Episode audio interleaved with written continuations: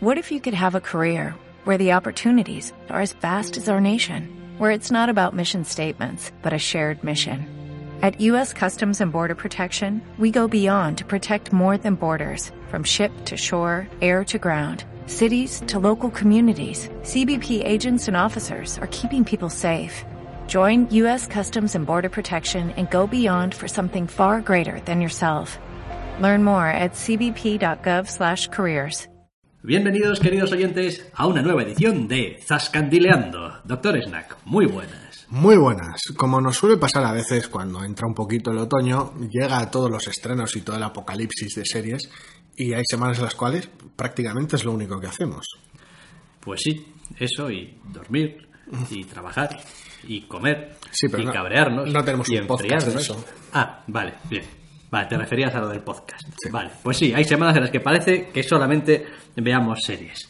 Y ahora nos vamos a poner serios, porque a veces hay series que son que van así como de serias. Pasan cosas así muy serias y no es todo humor y no es todo gracioso y a la gente le pasan cosas malas, como por ejemplo en Jessica Jones, la serie de Netflix, donde no todo es jijiji, jajaja, capas de colores, superpoderes. No, y eso que la serie no está exenta de sus momentos de humor, pero bueno, nos hallamos ante, la segunda de, en principio, cuatro series sobre héroes, más o menos urbanos, ya veremos cuál es el planteamiento futuro, de Netflix y Marvel. Sí, después de Daredevil, de la cual ya hablamos también y comentamos en su momento, que nos dejó una sensación muy positiva. En general nos llega ahora Jessica Jones, que era un proyecto, bueno, en general bastante arriesgado, Y bastante más complicado. y por otro lado, particularmente a nosotros que somos bastante fans de la serie original titulada Alias, donde Sí, se, del cómic original, sí. se creaba el personaje, pues bueno, digamos que tenemos un grado extra quizá de Sí, porque Daredevil, aunque... exigencia. Vaya. Daredevil, aunque obedecía a, a- tal vez a unas sensibilidades más específicas, abarcaba toda la historia del personaje y cogía prestado lo que le convenía.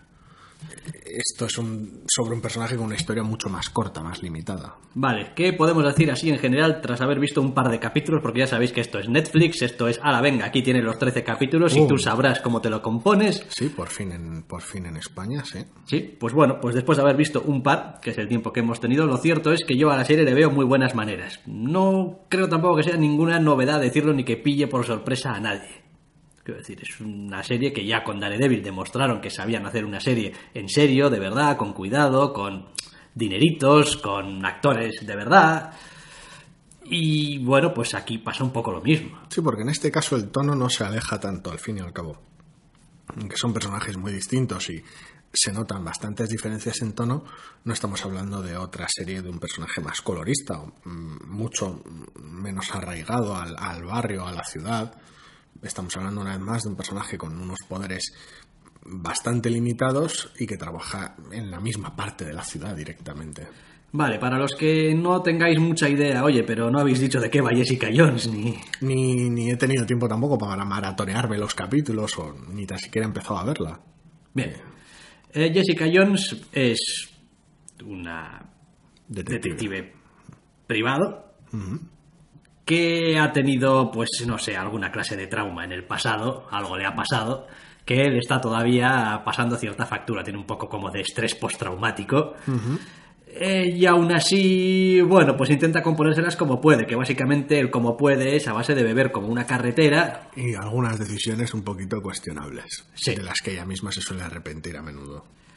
En ese contexto, pues se le irá apareciendo algún caso, porque siempre hay clientes que necesitan una ayuda, y al mismo tiempo parece que el personaje está también envuelta en alguna especie de, no sé, eh, llámalo búsqueda o obsesión o interés por otro tipo de gente que quizá pueda ser un poco como ella, que tenga alguna clase de habilidad o poderes o algún lo que sea.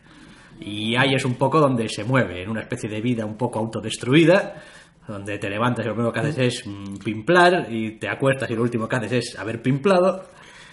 Y no sé, es, el primer capítulo me resultó bastante, bastante sorprendente, porque es muy fiel al tono del cómic, en ocasiones a la estructura, incluso reproduce ciertas escenas de manera casi textual del cómic. Y, pero, pero en cambio, en- a partir del momento en el que tal vez se acerca hacia el final, o bueno, empieza a mostrar ciertas herramientas, va por sus propios derroteros y sus propios ritmos. El cómic original, si algo hacía era introducir primero al personaje y su situación, ciertos casos y tal, y luego dejaba la metatrama para más adelante, por decirlo de alguna manera. Aquí no espera tanto. No sé si es por su duración de 13 Es- es- capítulos. Esa es o- una de las cosas que a mí más me llamó la atención. Lo entiendo, lo entiendo, pero sí que es verdad que le quita parte de la gracia que tenía el TVO, donde tú leías las aventuras de esta detective, que era más bien, pues eso, un poco mal educada, un poco mal hablada, muy autosuficiente y bastante tal. Y al cabo de unos números, bastantes números, bueno, te dejaban caer Sí, una historia. Empezaba a moverse la, la trama en, en ciertos sentidos, sí. Y decías tú, coño, aquí parece que como si hubiesen querido coger esa trama y haberla convertido en el eje sobre el que va a girar toda la serie. Me final. imagino que sí, pero pese a todo en Daredevil pasaba algo relativamente parecido, aunque el villano tardaba en aparecer. eh, sí que era algo que estaba presente desde el principio. Y en cambio, pe- pese a todo, más bien, eh, la serie tenía espacio para irse por derroteros más episódicos o más individuales a lo largo de ella. Igual en esta pasa lo mismo, que aunque hayan lanzado la metatrama pronto, luego tendremos capítulos que no estén muy o nada relacionados con la trama. No lo sé, de, de- de entrada le veo una cierta dificultad narrativa añadida a lo que podría haber sido un eh, Daredevil. Y que yo creo que pasa siempre que tenemos un protagonista o una protagonista. Este y es que es un personaje. Es decir, una serie como Daredevil tenías a Matt, tenías a Foggy, tenías a, mm, A Karen. a Karen. Eh, y aunque aún en el caso en el que todavía Karen no estuviese formando parte, digamos, del núcleo fuerte, siempre habían estado desde el principio los dos abogados.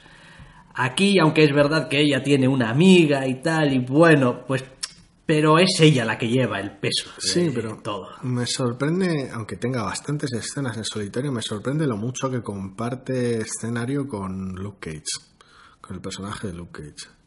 Sí, esa es otra de las cosas también que difiere quizá un poquito con, con el TVO y es en que parece que va a querer hacer del personaje de Luke Cage una presencia más o menos constante.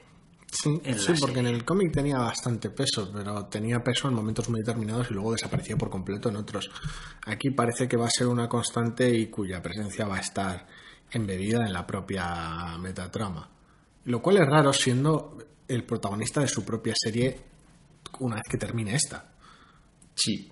Entonces no... Bueno, no sé. me, lleva, me lleva a pensar si la serie de Luke Cage no va a ser también una especie de, entre comillas, precuela.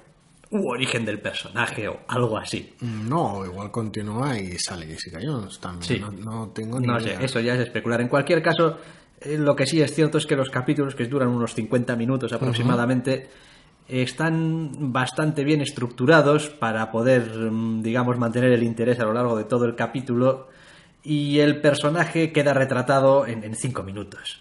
O sea, Hacen muy, muy buen trabajo con eso. eh, la actriz eh, hace suyo el personaje enseguida. eh, se le ven las maneras, además de trabajar eh, en todo. Quiero decir, la ves trabajando, la ves bebiendo, la ves andando por la calle y todo ello te, te enseña cómo es el Sí, personaje. transmite la actitud muy fácil, Christian Ritter, lo hace muy bien. Y después, pues hay otra cosa que hemos dicho, sí, bueno, revela su metatrama muy temprano. Bueno, en realidad sí, pero no. Bueno, juega un papel en la, en la metatrama en el primer capítulo. El peso ya veremos cuál es, Pero, pero, me refiero a que propiamente al, al villano, quiero decir, hemos dicho que tardaba un poco ¿no? en aparecer eh, el villano en Daredevil. Aquí en realidad eh, tampoco es que hayamos tenido el placer de verlo. el placer de verlo. Sí, pero es eso, en Daredevil estaba presente desde el principio, a través de intermediarios, aquí está presente a través de otros, de otros temas, pero en ambos casos está presente desde el principio, lo cual en Alias se me hace raro, o sea, en Jessica Jones se me hace raro.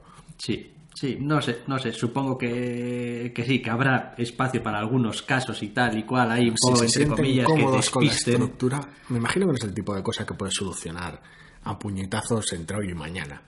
Eh, no. Entonces, si no es algo que puedes solucionar en corto plazo y tampoco tienes pistas que seguir para poder solucionarlo, me imagino que pues, pues sigues con tu vida un poco y su vida es ser detective privado. Sí. Pues habrá lugar para temas más episódicos, tal vez. Y después sí que es verdad, pero que estábamos diciendo, aunque es una protagonista solitaria, a Luke Cage lo tenemos ahí, pero tenemos también un personaje eh, de una abogada. Sí. eh, interpretado por Carrie Moss. exactamente Carrie Moss que dices tú bueno hombre si me lo has introducido desde el principio y de manera tan algún papel jugarás tú Sí. Sí, es un personaje que originalmente era un hombre, en este caso han cogido a Carrie Moss para hacerlo. Y la verdad es que es, es interesante porque es un personaje que se parece muy poquito a la protagonista, por no decir en nada. Es un contraste bastante curioso. Y con la que es, al parecer, la mejor amiga de la protagonista, aunque estén un poquito, no exactamente de uñas, pero sí distanciadas por motivos que explican más o menos en el primer capítulo. También tenemos otra presencia, la presencia de Trish Walker, que bueno, parece que va a dar juego también. No sé si hasta qué punto van a estar, son personajes que van a tener bien de volumen o van a ser, servir solo para contrastar con la protagonista. Ya veremos. Pero bueno, en Daredevil hicieron un trabajo enorme con los secundarios. Mm, Aquí me imagino que estarán a la altura. también es verdad otra cosa Eh, era mucho más sencillo ver dónde estaba el atractivo digamos a simple vista en un Daredevil es decir, es este tío que es abogado y su cruzada contra tal y pues salgo vestido de ninja y les pego a los malos, ¿no? Que ver dónde está aquí el, el asunto de la serie. Decir, bueno, eres una detective... Aquí la motivación es personal. Es a lo que voy, pero bueno, eso puede hacer que efectivamente eh, uno se introduzca en la trama con mucho más interés o que le absorba mucho más, o también puede llegar un momento en el que te puede cargar un poquito. Es como, joder, llevamos 8 o 9 capítulos aquí con esto. Para eso están las tramas más episódicas, más mercenarias, en las cuales alguien te contrata para que, porque eres una detective privado. Y, no sé, el cómic sabía equilibrarlo bien y hacía de esos casos individuales casos muy interesantes. Es, para, para mi gusto es uno de los, de los cómics que mejor ha escrito Bendis. Después algunas de las cosas que hace eh, de manera, bueno, tampoco voy a decir sutil, porque no es sutil, pero sí que es verdad que a esta serie, pasaba en Daredevil también, le encanta jugar con, con eh, las, las ambientaciones, con los colores, con... Sí. eh, decir, si en Daredevil estaba el, el rojizo o estaba el este constante... El- sí, el juego de luces en general de Daredevil en el apartamento, el- la utilización de sus poderes en alguna ocasión muy concreta, Y aquí pues pasa un poquito lo mismo con otro color. Sí, el púrpura, el uso del púrpura es- está muy bien medido. Es como. Que es algo que probablemente. A ver, probablemente no. O sea, al espectador que no sepa absolutamente nada del TVO y no sepa nada, absolutamente nada del personaje, ni le va ni le viene. Es un detalle estético más que, pues, ni molesta ni destaca. Sirve para anunciar los momentos en los cuales, pues, hay cierta cierta presencia o vamos, cierta intromisión. O sea, de alguna manera ayuda a ambientarlo. Es un poco como la música en una película de terror o. Y después está también el asunto de eso, ¿no? De decir, bueno, ¿y dónde engancho yo o dónde coloco exactamente Jessica Jones? Porque, bueno, Daredevil digo, bueno, esto, esto era una serie más o menos, una especie de drama de acción. No, Daredevil tiene- tenía muchísima más acción comparada con Jessica Jones. Jessica Jones, uno ve el primer capítulo, solo el primer capítulo, y dices tú, bueno, esto, pues como es Netflix y puedo verme otro acto seguido, pues bien, pero si no es verdad que el primer capítulo para un espectador que entra de nuevas al personaje y a todo puede resultar un poquito, a ver, no desorientador, pero, pero un poquito decir, oye, aquí exactamente qué, qué, qué es lo que está pasando, porque no... Pese a todo, comparte muchas estructuras con una serie policial. Yo las, los test, entre comillas, no es como si fueran ratas de laboratorio y nada, pero he visto esta serie con gente que no ha leído el cómic de distintas edades que no se habían acercado a la obra original y bien porque tiene el primer capítulo al menos bien porque tiene esa aproximación policial a, ciertos asuntos. Quiero decir, al fin y al cabo, no se trata de un rol muy extravagante, es una detective privado que trabaja de una manera bastante contundente, el personaje cae simpático con mucha facilidad y la trama, aunque no se machaque, se da a entender de manera suficiente. Entonces yo creo que no hay problemas en que la gente entre con facilidad. A Daredevil se entraba con facilidad por el tema de los abogados y por el tema del justiciero era muy cercano, pese a los momentos más estrambóticos de poderes o de ninjas. O... Y en este caso creo que, aunque la trama sea más rara, La aproximación es más mundana, va a ser más fácil acercarse. Ya, pero en cambio donde uno podía ver eh, rápidamente y entender, ah, el el malo de. Daredevil es este, Y el, señor. y el atractivo en y, el- secuencias de y- acción. y funciona más o menos, esta amenaza funciona más o menos así, va a ser más complicado. Esta va a ser más seca, esta sí va a ser mucho más seca seguramente. Entonces, No va a ser de visionado tan ligero, creo yo, porque no vas a tener esas secuencias de acción locas de Daredevil dando y recibiendo de manera espectacular. No creo que tengan lugar porque... No, no creo que tengan lugar. Porque no tenían lugar en el cómic y porque no le pegan demasiado al personaje, aunque, aunque sea capaz de ello. Quiero decir, no... Ya veremos, hay lugar para las sorpresas, pero...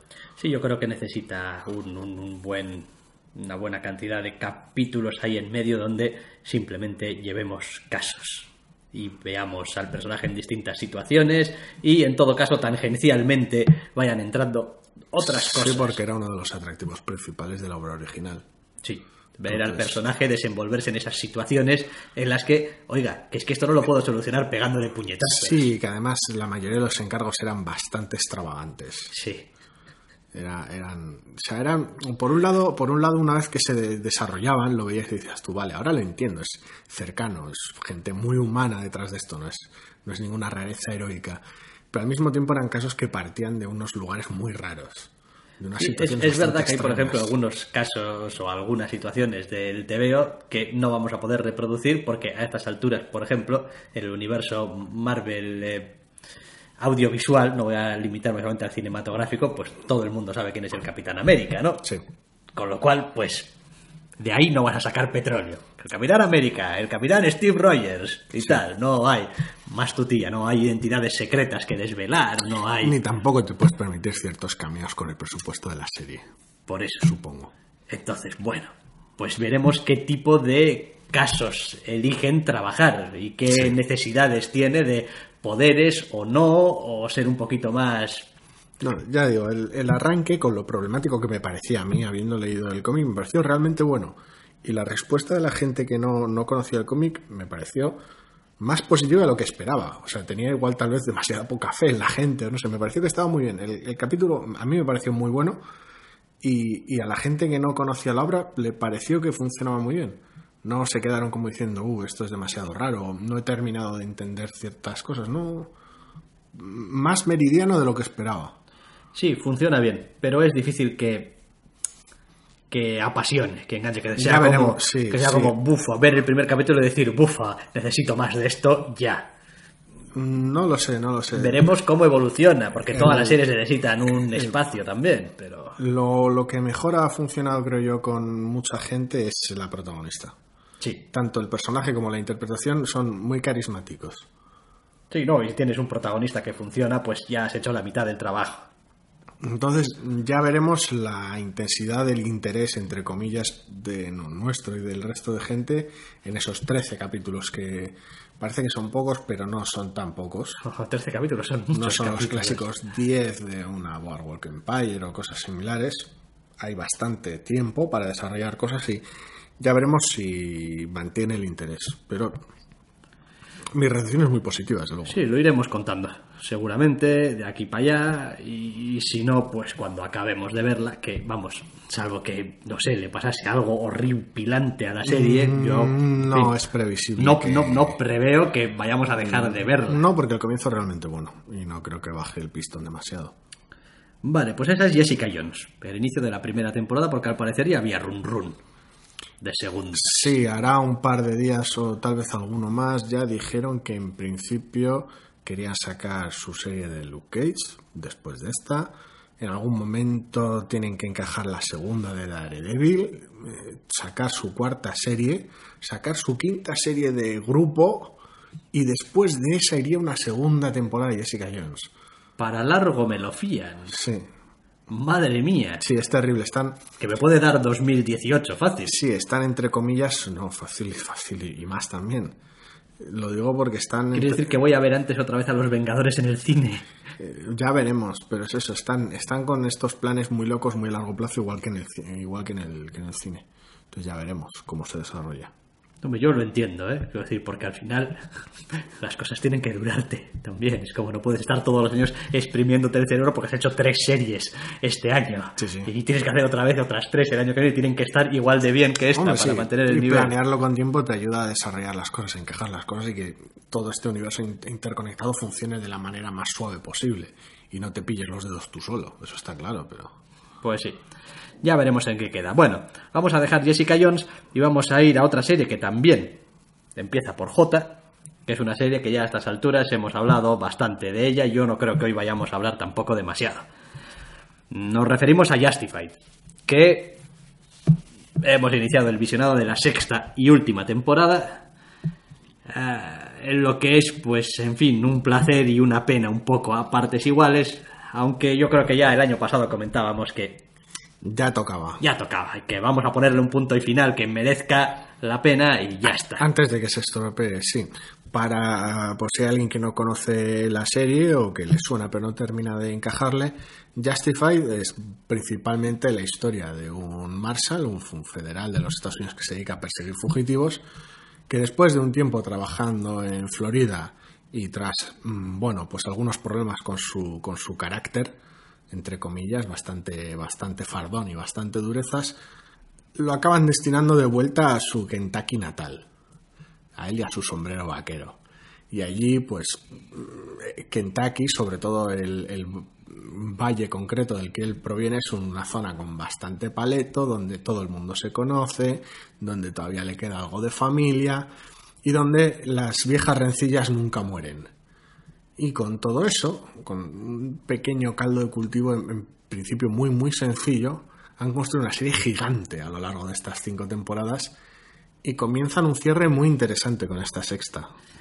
Sí, a ver, a mí la sensación que me dejó este arranque de la sexta temporada era el de ser muy consciente de que es la última temporada. Sí. Eh, y desde el primer capítulo a mí me transmite la sensación de decir, bueno, mira, eh, te vamos a ofrecer tanto los personajes en su estado más puro y destilado, porque ya a estas alturas, quiero decir, andarse con chiquillerías no tiene sentido, porque ya los has visto durante cinco años y ya sabes que este es un durezas, este es un sobrao, este es un bobo, este es un lo que sea, ya está, quiero decir, no vamos a tampoco de a temperarlos. conoces, sí, no vamos sí. a temperarlos demasiado porque quiero decir, parte de la gracia de esta temporada va a estar en verlos un poquito en toda su gloria. Sí, llegar hasta el límite, sí. Y luego, por otro lado, ese asunto de, bueno, pero es la última temporada y yo creo que, que- que el gran tema de la temporada va a ser un poco ese... Es que las cosas se acaban, es que, es que, vamos, las cosas se acaban, casi casi el mundo se acaba y, y es que a veces no puedes, no puedes tener lo que quieres y volver a la grandeza y a lo... Pues a veces, pues es lo que hay. Sí, el primer capítulo deja claros esos dos temas. El que, el que son muy conscientes de que están haciendo la última temporada por decisión propia, no porque les fuera mal, ni mucho menos decir esto lo vamos a cerrar ahora ya a, a lo grande. Y la propia sensación de la serie después de todo lo que lleva pasando estas cinco temporadas es decir, buf, esto, esto no va a acabar bien, no hay manera de que acabe bien, esto se va todo al carajo.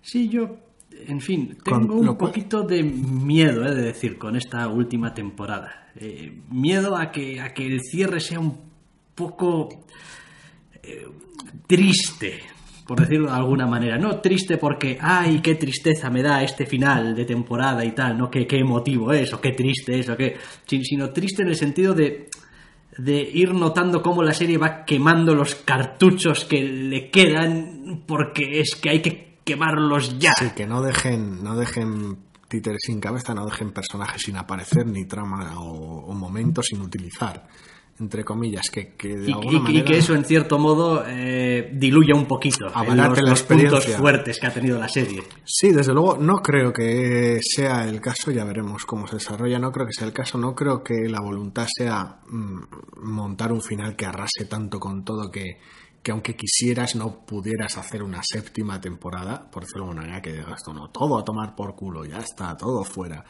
No, no creo que sea esa la intención, pero el tono sí que es ese.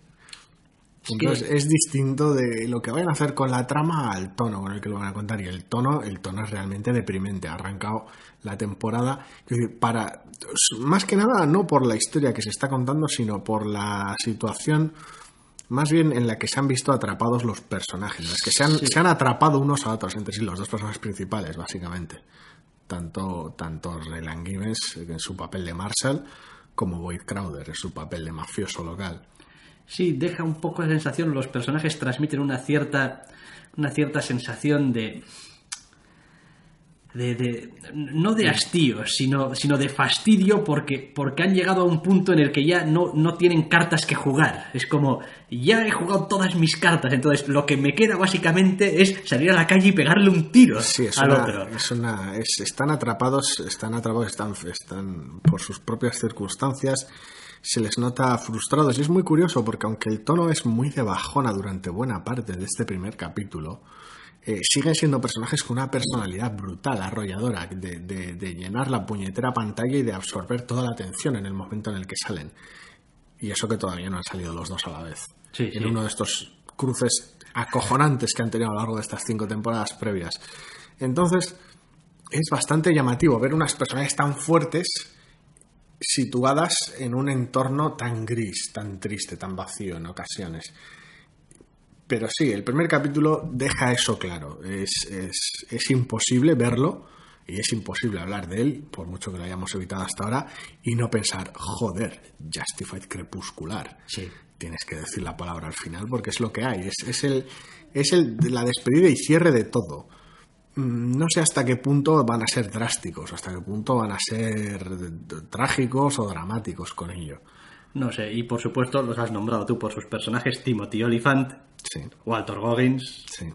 tienen dos personajes que ya a estas alturas son más suyos que suyos. Sí, son... eh, y es que da gusto verles, además, Sí. en, en el papel. Sobre todo por Timothy Olyphant, que siempre- antes de Justified, cada vez que me lo cruzaba muchas veces era para mal. Porque a Walton Goggins yo ya venía de verlo en The Shield y era un personaje bastante distinto, bastante que caía bastante antipático, era su trabajo también, era una limaña bastante desagradable. Y, y- y lo, lo bordaba, entre comillas, pero sí, realmente es, eh, han, han construido unos personajes de la hostia de manera tan genial que es, es muy difícil verlos en otra cosa que no sea Justified. Sí, después, qué sé yo, eh, la serie sigue manteniendo a pesar de todo esos, esos diálogos y, y esos, esos guiones marca de la casa a estas alturas. Quiero decir, es una serie que es capaz de arrancar eh, la, la- la carcajada del comentario más inofensivo. Sí, sí, tiene algún momento muy genial, incluso en este capítulo, este primer capítulo que es bastante deprimente en muchos aspectos, aún así tiene momentos de carcajada, quiero decir, y el, y el protagonista es capaz de conseguir la risa del espectador con un simple pues sí que me he lucido en un momento muy Es muy exactamente lo que estaba pensando. Es, muy determinado es como, así que teníamos que seguir. Sí, Ah, pues sí que me he lucido pues sí que me he lucido. Y, y realmente está muy bien porque no, no, y no es el único momento, es una de las grandes virtudes de esta serie que hemos comentado siempre que hemos hablado de ella. No es solo acción, ni tiroteos, ni tipos duros, ni situaciones jodidas, ni crimen muy loco. También consigue equilibrarlo muchísimo con bastantes puntos de humor. En ocasiones negro, en ocasiones no. Y es lo que consigue equilibrar la serie, quiero decir, porque. Y es lo que la diferencia de otras, que aunque me guste mucho a mí, Banshee, que es a veces una serie que suele pillar cerca por aquello del pueblo pequeño, el crimen, la violencia, etcétera. El tono es muy distinto. Banshee se basa en la espectacularidad de su acción y tiene entre poco y ningún humor, con lo cual a veces se hace muy pesada, pero Justified toma otros derroteros bastante mejor equilibrados. Luego, evidentemente, son públicos muy distintos, de series muy distintas, pero consigue mantener un equilibrio realmente bueno esta serie. Ay, Justified. Por eso Pues, confío, por eso creo que confío en que acabe, en que su final esté a la altura. Hombre, yo creo que el principio, el primer capítulo es también un poco una especie de declaración de intenciones y eh, situar un poquito al espectador. Porque es verdad que eh, mientras otras veces entre temporada y temporada había pasado a veces un tiempo indeterminado o incluso bastante amplio, de, bueno, aquí sí que hay incluso referencias explícitas de, bueno, han pasado dos meses o tres meses desde, desde que acabó la temporada anterior. Es decir, Sí, está, está todo todo muy reciente, realmente. y el ambiente está como muy enrarecido y, y la gente está todavía mascando lo que pasó al final de la Sí, última temporada. Cierta sensación de urgencia, aunque ya hay alguna aparición estrambótica de algunos de estos personajes secundarios Sí, muy que- que va a pasar, serie, va a pasar como siempre, ¿eh? que va a montar alguna trama de, la, de, Hombre. de- de- de estas raras que, que consiguen liarlo todo, una de las grandes virtudes de Justified y sus tramas enrevesadas en ocasiones. Es otra de las cosas que no ha quedado muy claro. Normalmente si Justified hacía algo bien, era mostrar todos los jugadores en el primer capítulo. Sí, o casi todos. O sí. casi todos. Eh, yo creo que esta Aquí vez no. O no lo ha hecho, o si lo ha hecho todavía no ha demostrado cuál es el peso Sí, que no, van a tener. lo ha hecho muy, muy de canto porque tenía, tenía que transmitir de manera muy importante eso y tenía que cerrar el capítulo de una de manera determinada y para eso necesitaba un build-up muy específico. Pero estoy deseando que empiecen a aparecer esos personajes. Quiero decir, todas las temporadas han tenido su, entre comillas, su malo. Sí. Y yo no creo que esta última temporada se Esté vaya a centrar solamente en, esa, en ese enfrentamiento entre los dos. No, porque capítulos, capítulos tienen para desarrollar temas, así que tiemp- tiempo suelen tener y habilidad la han demostrado hasta ahora de sobra, pero es eso, el primer capítulo hace unas apuestas enormes, las cumple, para cuando termina establece el tono del el que parece ser el tono de la temporada y yo estoy muy contento y al mismo tiempo porque esté a la altura y muy sorprendido por las, los giros que tiene, entonces muy bien, muy bien. Sí, sí, no han elegido hacer una temporada como las demás y simplemente finalizar ahí la serie. Y bueno, pues esta es la última y hasta que he llegado. No, tienen pinta de, de decir, no, esta es la última temporada, hay cosas que lleváis desde la primera temporada a vueltas con ellas y hay que darle alguna resolución. Sí, pero pese al, pese al cambio no es... eh, Sigue habiendo una familia... que sigue siendo justified. No que la gente que ha seguido la serie hasta ahora o, o haya visto algunos capítulos y le tenga cariño y quiera verla entera, que, que este cambio de tono, este, este cierre de serie no le haga pensar que es no totalmente distinto. No, no, no, no, ser súper solemnes con. No. No, que decir, la serie sigue siendo seria cuando lo es y dramática cuando lo es, pero no ha cambiado tanto. Es más bien cierto tono, cierto tema subyacente más que. Sí, sí. Bien, pues eh, dejamos a algunos ciertos ex narcotraficantes, ex atracadores de bancos, ex Ex de todo. ex de todo, en realidad, para hablar de unos, o de uno en concreto, narcotraficante. Hablamos de narcos, y hablamos de narcos ya cuando empezamos a verla hace bastantes semanas, Sí. meses harán ya, seguramente. Es posible. Eh, sobre esta serie que se centraba en la figura de Pablo Escobar, Sí. el eh, narcotraficante colombiano por excelencia, que no se ofendan otros, vaya, tampoco... Es que lo que me llega en la ficción, ¿eh? Yo qué sé, tampoco... Y hablábamos en su momento, ¿no? De esta serie que en realidad era bastante parca, era bastante seca en algunos aspectos, Sí. en su narración. Y que, joder, pues ha terminado al cabo de 10 capítulos, pero va a haber segunda temporada. Sí, lo cual es bastante, bastante llamativo. No porque no se pueda, ni mucho menos, sino todo lo contrario. Casi, casi la, la historia como tal, al tratarse de personajes históricos, lo pide. Pero se hace raro porque cierra una etapa de manera bastante clara y de manera tan clara a veces que cierra de manera doble. Ya entraremos en generalidades después, pero se nos hizo muy raro que terminaba el capítulo 8 y casi parecía un final de temporada por, por, por los ritmos y por, lo, por, las, por la estructura que tenía, pero luego se marca un redoble, por decir un, un doble clímax, entre comillas, con los capítulos 9 y 10 y marca otro, otro corte muy claro. Los que conozcan la historia del personaje, evidentemente, se lo verán venir a kilómetros de distancia. A ver, yo he de decir que después de haber visto la serie 1 me ha gustado mucho. Eh, pero también creo que la serie, conforme ha ido perdiendo algunos personajes y ha ido perdiendo algunas cosas, Ha sido. ha ido perdiendo la serie también. Es decir, a ver, la serie es sobre este personaje, este, este Escobar. Sí. Eh, Sí, sí, no, y en buena medida el federal que lo y el persigue. federal que lo persigue, que en realidad es el punto de vista en teoría, en teoría, que tenemos, aunque en realidad después la serie cuenta lo que le da la gana. Pero bueno, la voz en off, Sí. literalmente, es de este agente de la DEA estadounidense.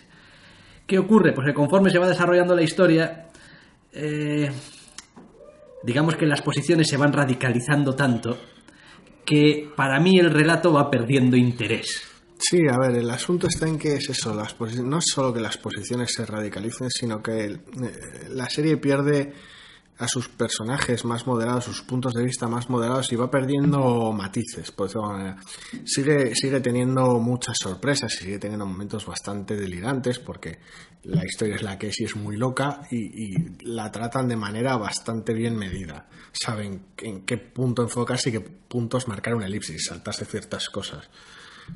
Pero aún así sí que se va viendo tal vez que todas esas zonas grises que tal vez tenía cierto atractivo al principio de la serie, van desapareciendo según esta avanza.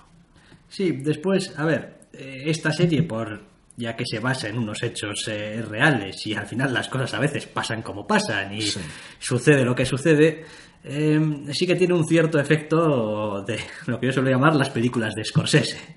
Ah. Y es que hay mucho subidón, mucho subidón, mucho subidón, mucho subidón, cuando todo va como a más, a más, es todo súper desproporcionado y súper increíble. el lujo, la, demencia. La demencia y tal y cual, y no sé qué, y aquí pues, nadie se entera de nada y tal y cual. Y luego viene la hostia. Y después va viniendo la hostia, que a diferencia de las películas de Scorsese, donde la hostia es también terrible, brutal E y tajante, aquí va siendo más paulatino y va yendo más poco a poco, lo cual hace que a la altura del capítulo 6, 7 empiezas a ver que ya esto tampoco es jauja como era antes y, cada vez va como un poquito a peor, no la serie, porque la serie lo único que hace es contártelo igual de bien que lo estaba contando, pero lo que te cuenta sí que es verdad que va teniendo cada vez un cariz que ya no es tan Sí, no es, no es la emocionante y divertida vida de los policías y la lujosa y loca vida de los narcotraficantes. Las, eh, es decir, una serie y una serie, una situación que ya era violenta y sucia desde el principio,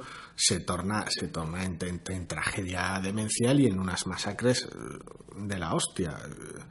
Y, claro, aunque mantenga el tono, la serie, por decirlo de una manera, de, con esta voz en off ocasional del protagonista y sus cosas, aún así Mm, el tono se enrarece un poco. Intenta mantener el mismo tono para situaciones bastante distintas de las cuales parte. Y es un poquito raro. Eh, no es que pierda ritmo, porque en la serie están todo el rato ocurriendo ciertas cosas, pero sí que se hace más, menos llevadera, entre comillas. Claro, ocurre otra cosa también. Y es que a medida que avanza la serie, el personaje de, de este de narcotraficante de Pablo Escobar eh, va dejando de ser eh, tan atractivo o va dejando de ser tan... Sí, a ver, abandona ese papel de, brillante, bribón y, casi demagogo del pueblo que tal y les trae dinero a todos y se va a presentar en la política y va a salvar, aunque sea con dinero del narco y tal, y se va convirtiendo en, lo que es, entre Un auténtico vamos, un villano casi de manual. O sea. Sí, que no, es, que no es ninguna hermanita de caridad desde el principio. Eso lo sabemos todos y queda bien claro, pero las situaciones que se dan lugar y el tono en el que se cuenta y mm, las partes las que decide enfocarse la serie son bien distintas cuando las, según la serie va avanzando, necesariamente. Y claro, la serie lo hace de manera tan paulatina y tan poquito a poco que de repente cuando te das cuenta. Eh, miras un poco fríamente desde fuera a la serie y dices tú, un segundo. Esto ya no va, pues eso, esto ya no va del Han Solo este que está lleno de dinero porque está creciendo aquí contrabando de drogas y tal y cual. Esto va de, un tío que pone bombas en aviones. Esto va de un monstruo, sí. Eh, y, de, y de repente dices tú, joder, es que esto ya no es divertido como espectador te genera también esa especie de, de, encontronazo que al principio es como, bueno, sí, ya sabemos que la droga, los años finales de los 70, principios de los 80, cuando fuera, y la droga, y Miami, y tal, y estos americanos, y yo qué sé, y pasamos aquí mil kilos, sí, y porque aquí no el tono, qué. Sí, porque el tono te lleva a ello, es decir, habla de cifras muy locas y de los lujos que se Enterraban el dinero porque no sabían qué hacer con él. Ah, todo muy loco, ah, sí, como pero claro, todo eso lleva, lleva unas consecuencias y es eso, el, la situación cambia de manera paulatina, te, te, absorbe en ello y aunque la serie sigue siendo muy buena, evidentemente deja de ser una serie ligera.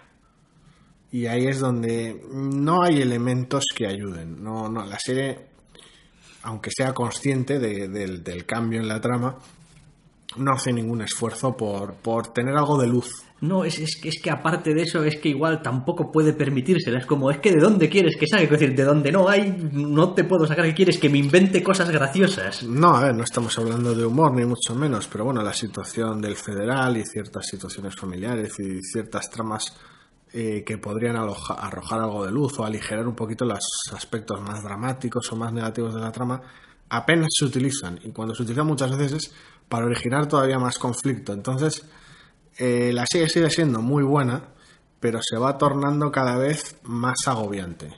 Sí, y yo creo que realmente el final de la temporada es el octavo capítulo.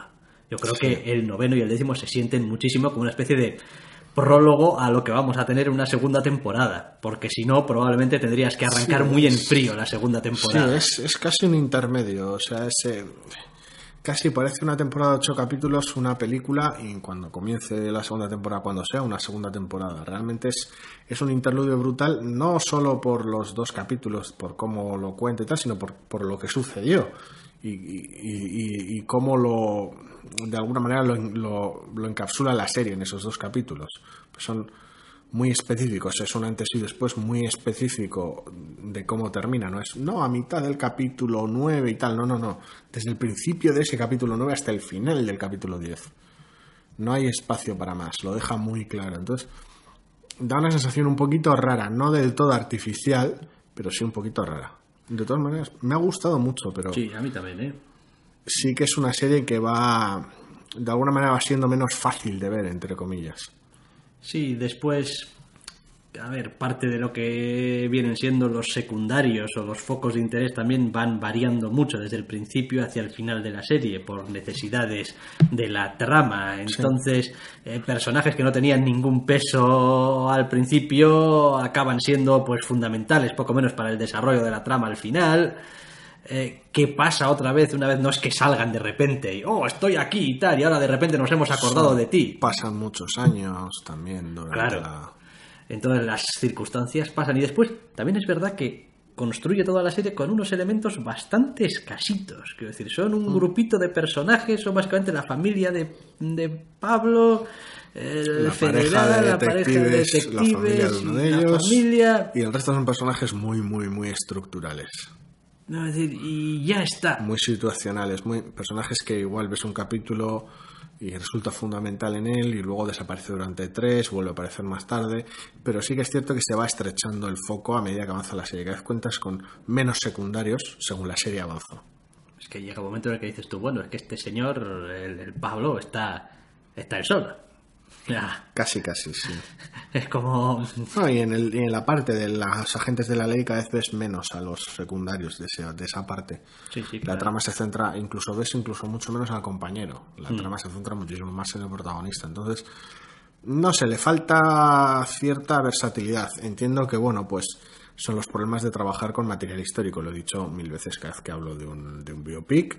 Siempre me pasa lo mismo, que es como decir que estará muy bien, pero que, claro, el, el ceñirte a algo histórico pues te limita a, Sí, a vaya. la historia que quieres contar y cómo puedes contarla. En este caso, supongo que tuvieron el mismo problema. Se las apañan muy bien, ¿eh? es una serie que me ha gustado mucho, pero no está exenta de cierto, tal vez agotamiento hacia el final de la serie, tal vez cansancio, Sí, por, quizás sí. por quizás no sí. dar, por no dar respiro.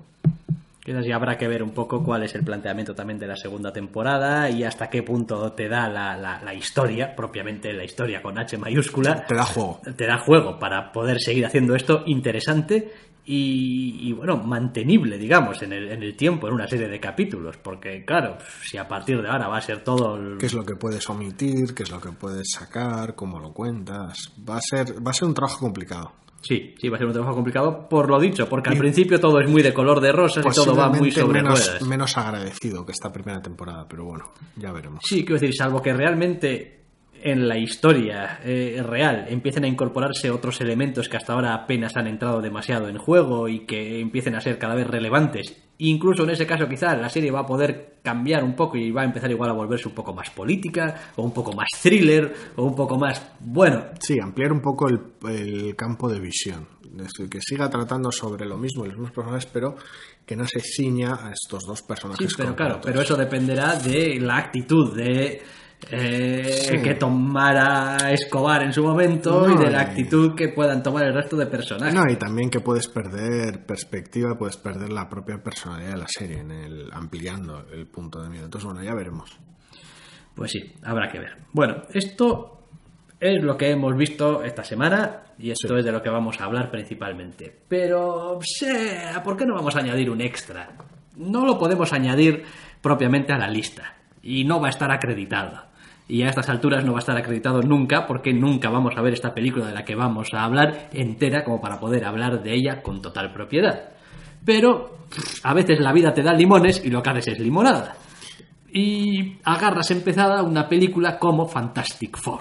Sí, la más reciente encarnación de los Cuatro Fantásticos en el cine. Y bueno, pues yo no sé qué veríamos. Eh, Creo que la película dura hora y media. Tampoco os creáis que es una película de la. ¿Es tan corta? Sí, sí. Los últimos 50, 40 minutos, no sé si la Sí, pillamos. algo así. Por circunstancias de la vida la pillamos empezada. No era Eh. una película que tuviéramos interés en ver, como ya hemos dicho en alguna que otra ocasión, y simplemente pues estábamos ahí mientras tenía lugar el final. Y solamente voy a decir un. Bueno, voy a decir más que una cosa, me imagino. Sí. Pero madre mía. Madre Madre, mía. Pero no me. Pero madre. ¿Cómo podéis haber parido eso? Sí, todo esto es terriblemente injusto porque, como ya hemos dicho, no la hemos visto entera ni tampoco mm, tenéis que tomarlo a la, como, como algo de, de peso tampoco. No, de no, esto, de no es un análisis hecho con todos los elementos de juicio a nuestra disposición. Ni de sino broma. Nos hemos visto 50 minutos esta película, si esto estaba empezado. Si queréis ver Cuatro Fantásticos, que no nos, que no os quitemos nosotros la idea de la cabeza, pero Ahora, algo nos dice que gran parte de lo que vamos a comentar ahora va a ser lo mismo que vais a sentir vosotros aún viéndola entera. no, y aquellos que ya la hayan visto, porque ya hace un tiempo que se estrenó, ¿Cómo aguantáis sin echar veneno? Eh, pues igual, igual coinciden con nosotros, igual no. Nosotros a lo que asistimos fue a un puñado de personajes bastante deprimidos y bastante deprimentes que acaban de adquirir una serie de cosas a las cuales Dios les libre llamarlo poderes, porque ellos mismos te echan el perro si lo llamas poderes. Sí, espera en algún momento que dice habilidades cocoquicas. No recuerdo cuál es el término, uno de estos términos científicos. Es como aquello que decían en Matrix de mirad su neurocinética y tal, totalmente inventado, una chuminada. A ver, eh, sí, un poco de tecnobable, sí. No sé, hay un momento en el cual el personaje tal vez más ligero de los cuatro, la antorcha humana, se marca un no, tal, tengo que hacer algo con estos, cierto sentido de la responsabilidad, con estos poderes, le dice a su, a su hermanastra. Y la buena de Susan le responde que no son poderes, que son, pues no recuerdo exactamente lo que dice, pero sí, mutaciones porque tal y cual, cambios fisiológicos, que vamos, una enfermedad, vaya Sí. a fin y al cabo. Y básicamente esa es la perspectiva y la premisa y el tono de toda la película. Bueno, perdón, de la parte que alcanzamos a ver. Sí. Como si ese eh, enfoque deprimente no fuera poco, y digo lo de deprimente no porque no tenga nada que ver con la obra original en la que se basa, sino porque en realidad le hace flaco favor a la película a nivel de tono porque no acompaña nada a la historia que está contando. Mira, hay una cosa que voy a decir y que a mí ya, al poco de sentarnos a ver la película, por cómo estaban sucediéndose las escenas que estábamos viendo en ese momento, daban a entender como que habían adquirido sus poderes hacía relativamente poco. O todavía se estaban adaptando a ellos y aceptándolos, etcétera, etcétera. Y de repente, cuando la película decide más o menos arbitrariamente que, bueno, esto ya está aceptado, ya está solucionado, te hacen un año después. Sí, se marca una elipsis de un año. Y dices tú, hombre, De manera bastante poco elegante. dices tú, pero hombre, Y lo llamativo no es eso. Ya, pero es que no puedes hacer el núcleo de tu película, como estos personajes están torturados por sus poderes, y marcarte el time skip skip justo cuando vas a tener que explorar cómo diablos van a superar el- la, la situación de aceptar Lo que que es tienen gracioso. esos poderes. Sí, a partir de aquí entramos ya directamente en territorio spoiler. Ya que la gente lo sepa. Sí. Si queréis, sí, si Me- queréis. me, me vas sí, a obligar a tener que buscar algún. No, sé si no hace falta. El aviso va desde ahora. Venga, aviso desde ahora. A partir de ahora, spoilers. Spoileracos gordos. O El sea, que no la haya visto y quiera verla, que se aleje. en exactamente. dirección Como de la peste. Y no, no vamos a tardar mucho en realidad. El asunto está en que, como bien decías, es hora de, les pasa esto a los protagonistas, es hora de explorarlo. Como ya han hecho antes unas cuantas obras y lo hacían realmente bien, algunas de ellas. Voy a aprovechar, Evangelion es la hostia, ya está. Pu- Punto y seguido. Bien, esto se marca una elipsis y como para darlo por resuelto, pero tampoco lo da por resuelto. Eso es lo más, lo más gracioso es eso. Lo más gracioso es que se marca esta elipsis enorme en plan, bueno, pues si esto ya lo superaron y ahora están, no, Solo que no lo siguen superaron. con el mismo problema un año después. después, no hay desarrollo de personaje ninguno. Eh, y no sé qué es lo que es más triste, que, que en, una, en una pantalla negra en la que pone un año después te hurten desarrollo del personaje y el personaje aparezca como una versión nueva de sí mismo, o que directamente en ese año no haya habido desarrollo en absoluto, porque entonces, aparte de para algunas conveniencias de la trama, como no, y Ben Grimm le ha estado pegando a gente, eh, ¿para qué está ese año ahí? No ha servido para nada. No has hecho nada con esa pantalla negra en la cual ponían un año después. Nada en absoluto. No. Hemos estado trabajando en la máquina de volver al planeta cero, Para eso. Pero no, no, no hemos logrado nada. No, no, Reed ha estado no. trabajando por su cuenta, en, Pero tampoco ha logrado nada. nada. La antorcha humana lleva un año entero diciendo, pues igual me pongo a pegarle mamporros a la gente como ven, pero no lo ha hecho. Mm. Entonces, podían haber sido realmente dos semanas. O, es, es, una, es muy torpe, es muy torpe. Y sabemos que ha habido problemas con la película. El propio director está, está horrorizado ante, ante cómo acabó saliendo y por lo visto él había hecho una película de la hostia. No me lo creo nada. Por mucho me gustase su obra anterior, Chronicle me gustó bastante. No, el proyecto ha estado lleno de No, torpeza no, no cuela Josh Trank. Por sea, todas partes. El reparto está terriblemente desaprovechado. Si no fuera porque los ves en pantalla, parece que han, que han estado doblando a sí mismos por teléfono. O sea, es, es- es terrible las, las interpretaciones, porque los has visto en otros papeles del personaje y dices tú, coño, sois actores, la mayoría de vosotros sois actores buenos. ¿Qué cojones está pasando en Pues pantalla les, ahora pues les está pasando un George Lucas en todas reglas. Están muertos por dentro. que- que parece que de repente has llegado a episodio 1 donde todo el mundo que se supone que es actor está más preocupado de decir su frase que de cualquier otra cosa, que de y transmitir de no nada. moverse en la pantalla. No sé, es una. Es, es muy demencial. Y, y allí estábamos sentados con la película teniendo lugar cuando lo que no pensábamos que era el clímax tiene lugar en nuestra cara. Eso fue muy guapo porque había gente que estaba viendo la película desde el principio y bueno, que nosotros que nos subimos en marcha no tuviésemos muy claro en qué momento de la película estábamos, pase, pero que gente que estaba viéndola desde el principio llegase al final de la película y dijese, what the fuck, pero esto no puede ser el final. pero es el final ya. hilarante. Es muy demencial. Es muy, es muy demencial porque tienes, te sacas al malo de la chistera en plan, no, es el momento de mitad de la película donde proporcionas el conflicto. Hay un malo aquí y hay que lidiar con él a lo largo de la película. No, hay un malo aquí. Su presencia es totalmente gratuita, sus planes son una puta mierda horrible.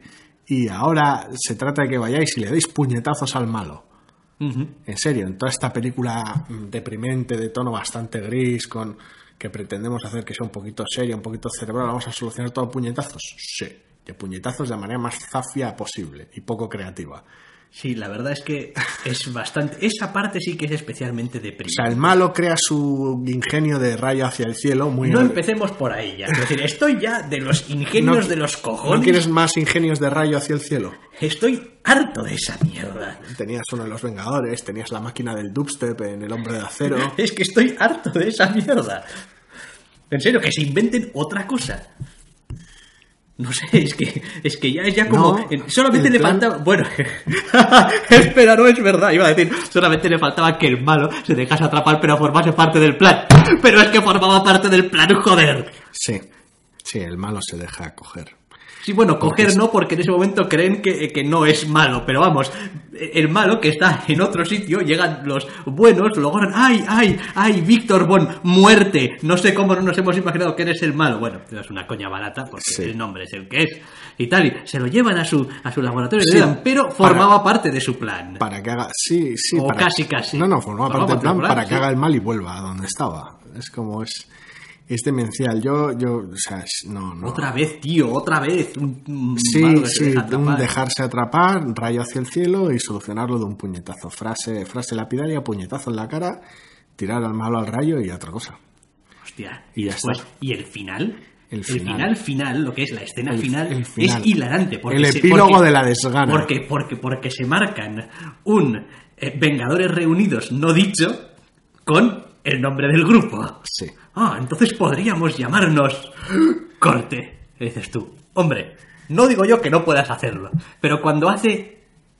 mm, Bueno, ¿cuándo? Espera, ¿cuándo, ¿cuándo se estrenó la película? Igual se estrenó antes que, que Los Vengadores 2. No. No. No, No, no, porque acaba de No, salir porque en fue en agosto, ¿no? Sí, Salió es en verano. sí. Bueno, da igual, pero que dos películas Es del género tengan el, el- el mismo toque, la misma intención Nah, al a ver, final el es la es que hostia. el momento ese de Los Vengadores eh, de Whedon es básicamente una broma. Sí, sí, y llevan además haciéndolo y Sí. editándolo. Les gusta el cachondeo en ese aspecto. Es una, a ver, es una tontería. A mí ni me va ni me viene, pero es una tontería. En este caso, en estos cuatro fantásticos de retener los derechos, porque, quiero decir, esa perspectiva nunca se puede perder. Es una obra hecha nada más que para eso. Y, y se nota. Y si de paso se podía ganar algo de dinero, que va a ser que no, pues oye, pues se ganaba. El, el asunto está en que, en que realmente es, da una sensación de, después de haz- intentar hacer dos películas más o menos fieles a la película original y que no te salgan bien, directamente ahora la parece- serie sí, original. a la serie original, perdón, sí, y, y no te salgan bien. Ahora parece casi que te estás avergonzando de, de- de- de- de la propia obra de la que bebes y montas todo este espectáculo gris y tristón y directamente al final omites el nombre ¿Qué interés tienes de todas formas en retener los derechos de algo, de algo que, no te, da, dinero? Ya, es algo que podría darte dinero, no sé. ya, igual- pero es que lo que te está generando ahora son pérdidas. Sí, es, es raro, es raro, es raro. Asumo que, al igual que Sony ha llegado a un acuerdo con Marvel para todo el tema Spider-Man, es posible que Fox esté en medio de sus negociaciones con, con Marvel o algo y sea una manera de ejercer presión, de decir, no, si no llegamos a un acuerdo guay, nosotros vamos a seguir haciendo mierda aunque nos cueste dinero. Quizá el No merchandising de los 4F, pues después es monstruoso y compensa y tal, pero en fin, no, Pero es que el, pero es que el dinero del merchandising no sé, se, lo lleva, se lo lleva Marvel. da igual. O sea, lo que sea específico de la película, el merchandising de los cuatro F se lo lleva Marvel. Da era igual, el, era el fue- problema fue- que tenía fue, Sony. Fue, quiero decir, ya de base iba a ser una experiencia cinematográfica miserable porque empezar en mitad Sí. de cualquier cosa es, Sí. en fin, Es- innoble. no es la manera de ver ninguna película por mala No. que sea. Eso, eso está claro. Pero, pero, pero que además te encuentres con esta especie de despropósitos uno detrás de otro,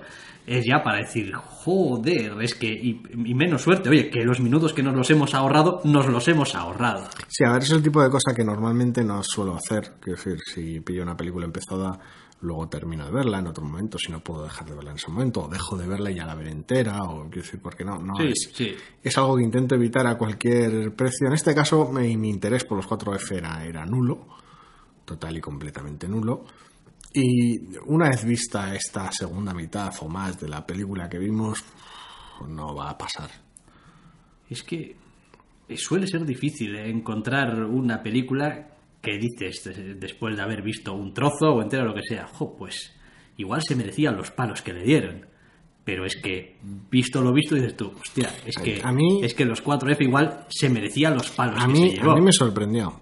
Eh, no voy a decir que me parecía triste porque me produjo gran risa cuando vi las puntuaciones de Rotten Tomatoes y demás. Me, hizo- me hizo, me hizo mucha, mucha risa decir, oh joder, Dios mío, qué hostias le están dando y tal.